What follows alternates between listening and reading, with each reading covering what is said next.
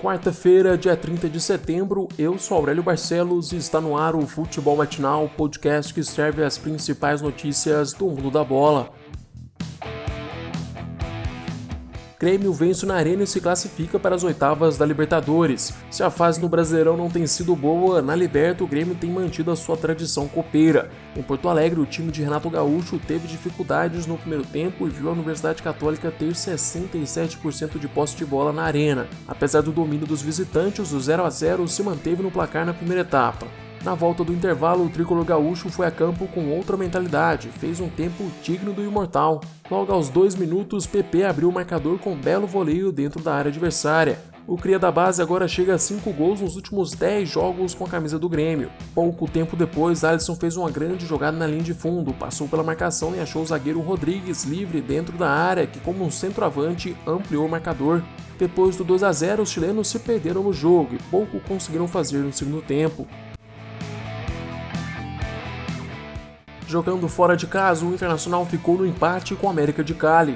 Agora o Colorado decide a classificação para a próxima fase apenas na última rodada. Mais uma vez, o time de Cudete não conseguiu produzir o bom futebol que levou a equipe à liderança do Brasileirão por algumas rodadas. Uma vitória na Colômbia já garantia a classificação para as oitavas, mas a expulsão de Leandro Fernandes dificultou a atuação do Inter. O argentino recebeu dois amarelos no começo do segundo tempo. Aos 12 minutos, ele acertou uma cotovelada no adversário e foi mais cedo para o vestiário. O Colorado decide a sua vida na Libertadores daqui praticamente um mês contra a Universidade Católica no Chile.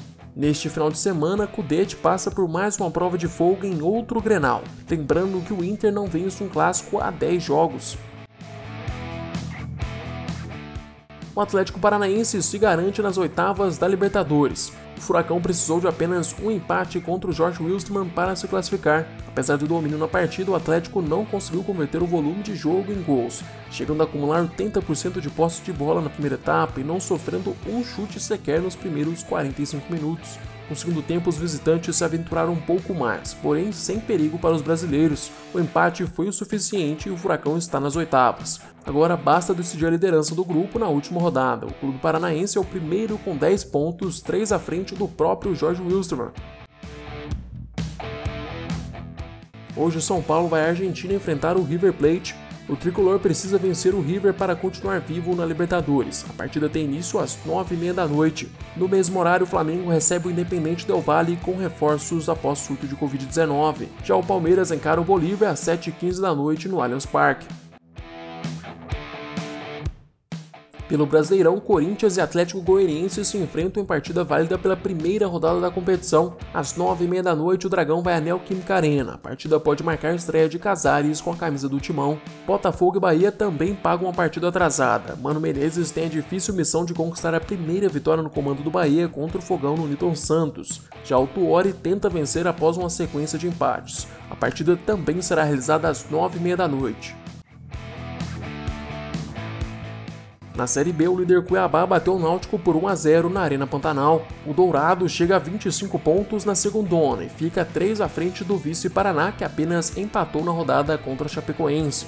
Hoje o Cruzeiro encara a Ponte Preta às 7h15 da noite no Mineirão. A Raposa tenta dar fim às duas derrotas seguidas, a última, aliás, contra o Havaí em casa. A vitória é o único resultado que interessa ao time de Ney Franco, que agora está na zona de rebaixamento, ocupando a 18ª posição com 8 pontos conquistados em 11 partidas.